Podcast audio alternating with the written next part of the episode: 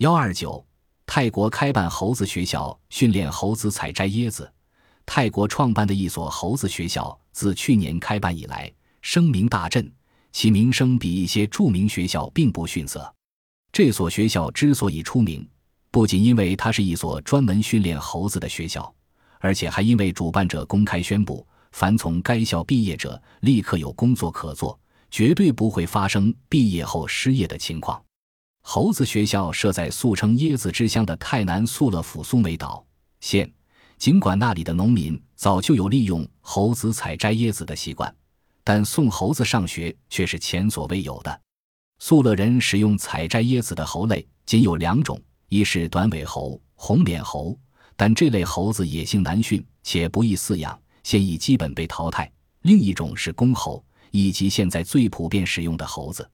至于入学条件，除七至八岁的公猴最为适宜外，其他入学条件规定。一是纯种无混血的公猴，二是手大足长、掌纹显明、手足生满猴毛，三是以掌底的掌背不隆起，四是身短毛密、臂大而阔，五是站起时后腿直竖，六是眉毛稀、口阔、头大。